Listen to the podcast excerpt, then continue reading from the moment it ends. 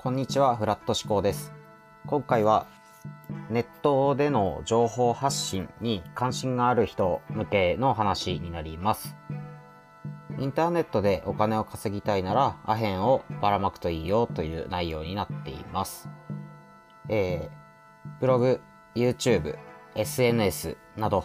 誰でも情報を発信することができる一億総発信時代と言われています。僕も一応ブログ経験は5年以上ありまして、月に100万とか200万とか稼いでいた時期もあります。で、ただ単に自分が言いたいことを独り言のように発信したいのであれば、好きなように発信したらいいんですけども、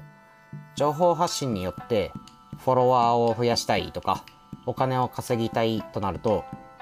発信する情報の量だったり質を考える必要が出てきます。量の基準は簡単で、多ければ多い方がいいです。自分のリソースの中で限界を目指して頑張るだけですね。問題となるのは発信する情報の質、クオリティです。一般論として良質なコンテンツを作れと言われます。コンテンツ is king という言葉も有名ですね。見た人がフォローしたくなる、シェアしたくなる、ブクマしたくなる、登録したくなる、お金を払いたくなる、そんな良質なコンテンツを作る必要があります。これ自体は正しいのですが、突き詰めて考えていくと根本的な悩みに突き当たります。それは、良質とは何ぞやです。僕も長年にわたって良質なコンテンツって何だろうと考えてきたのですが、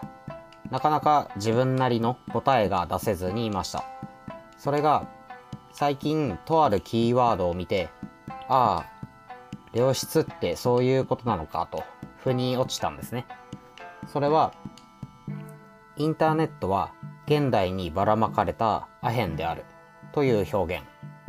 もしくは、中国政府がネトゲを批判するために発言したらしいんですが、オンラインゲームは精神的なアヘンという内容ですね。つまり、いずれにしても、ネットはアヘンみたいなもの、麻薬みたいなものということです。これを見た瞬間に、これまでふわふわしていた良質なコンテンツの定義が僕の中でだいぶ定まりました。つまり、良質なコンテンツというのは麻薬として良質かどうかを考えるとすごいしっくりきたという話です。ここで一応アヘンの説明を簡単に入れておきます。アヘンとはケシの実から採取される果汁を乾燥させたもので麻薬の一種である。麻薬と聞くと悪いもののようにイメージされますがアヘンを加工してできたモルヒネなんかは医療麻薬として病院で使われていたりもします。要は使い方次第ですよね。さて、わかりやすいようにここからはアヘンを麻薬と呼び替えていきます。良質なコンテンツとは麻薬として良質かどうかです。僕は良質なコンテンツの良質とは役に立つコンテンツかどうかだと定義していた時期がありました。役に立つといっても、その役に立ち方は様々あって、例えば、新しい情報が得られる、勉強になる、問題が解決できる、単純に面白い、笑える、泣ける、感動できる、など、いろんな役に立つコンテンツがあります。だから、どんな形であれ役に立つコンテンツを目指せば人やお金はおのずとついてくるだろう。そう思っていました。しかし現実を見るとどう考えても役に立たないコンテンツが人やお金を集めている状況を目にします。例えば特定の分野に精通している専門家がしっかり作ったコンテンツよりもその辺のインフルエンサーが発信する半分嘘が混ざったような適当な情報の方が人々の関心を集めています。例えば迷惑系 YouTuber のように見る人にとって何も得にならなければ社会的に見ても何のプラスにもならないようなコンテンツが再生回数と広告収入を稼げます。例えば芸能人の不倫のニュースなんか自分と全く関わりのない赤の他人の色恋沙汰に一喜一憂する人間が大勢います。こういった現状を考えると人の役に立つ良質なコンテンツを作ったところでお金は稼げないということに気づきます。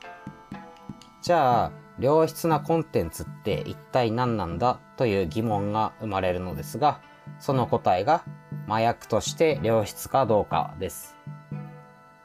先ほどの例はすべて人の役には立たないけど、麻薬として考えると優秀なコンテンツだったということです。お金が稼げるコンテンツ、つまり人々が求めているコンテンツというのは麻薬として良質かどうかなんですよね。人々の多くはそもそも本当の意味で役に立つものや価値があるものなんて求めていないわけです。自分の体や精神を多少傷つけてでもその場で楽しめたり気持ちよくなれたりするものにお金を払います。お菓子とかもそうですよね。あんなものを健康のためには食べない方がいいのは分かっているけど、それでも鳥のささみよりはお菓子にお金を使うわけです。お菓子とか砂糖は害が少ない麻薬みたいなもんです。さて、良質なコンテンツとは麻薬として良質かどうかと考えると、あとは簡単です。どんな麻薬が人々に受け入れられて、よりたくさん売れるのかを考えてコンテンツを作ればいいわけです。例えば、純度は高いが高価なものより、多少不純物が混じった粗悪品でも、庶民が手が出せるような価格帯のものがいい。欲しい時にすぐ手に入るようにした方がいい。適度に依存性がある。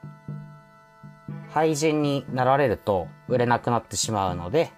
廃人にならない程度の適度な強さで作る。それを摂取して感情が動くのであれば、体や精神への害は気にしなくてもいい。麻薬中毒者は効果を期待して買うので、副作用の説明はしなくてもいい。今人気の麻薬に似た成分のものを作ればきっと売れるだろう。などですね。純粋に見て役に立つコンテンツと比べると方向性がまるっきり違いますね。あとは自分の良心との戦いです。お金を稼ぐために麻薬的なコンテンツをばらまけるかどうか。正義感が強い人はインターネットでお金を稼ぎづらいかもしれません。とはいえ、よくよく考えれば、世の中のコンテンツなんて麻薬的なものだらけです。多くの登録者を持つ YouTuber、ソシャゲや SNS を作る実業家、カルビーの社長。この人たちは言ってしまえば麻薬王なわけです。庶民が欲する麻薬を製造販売することで支持を得られた人たちです。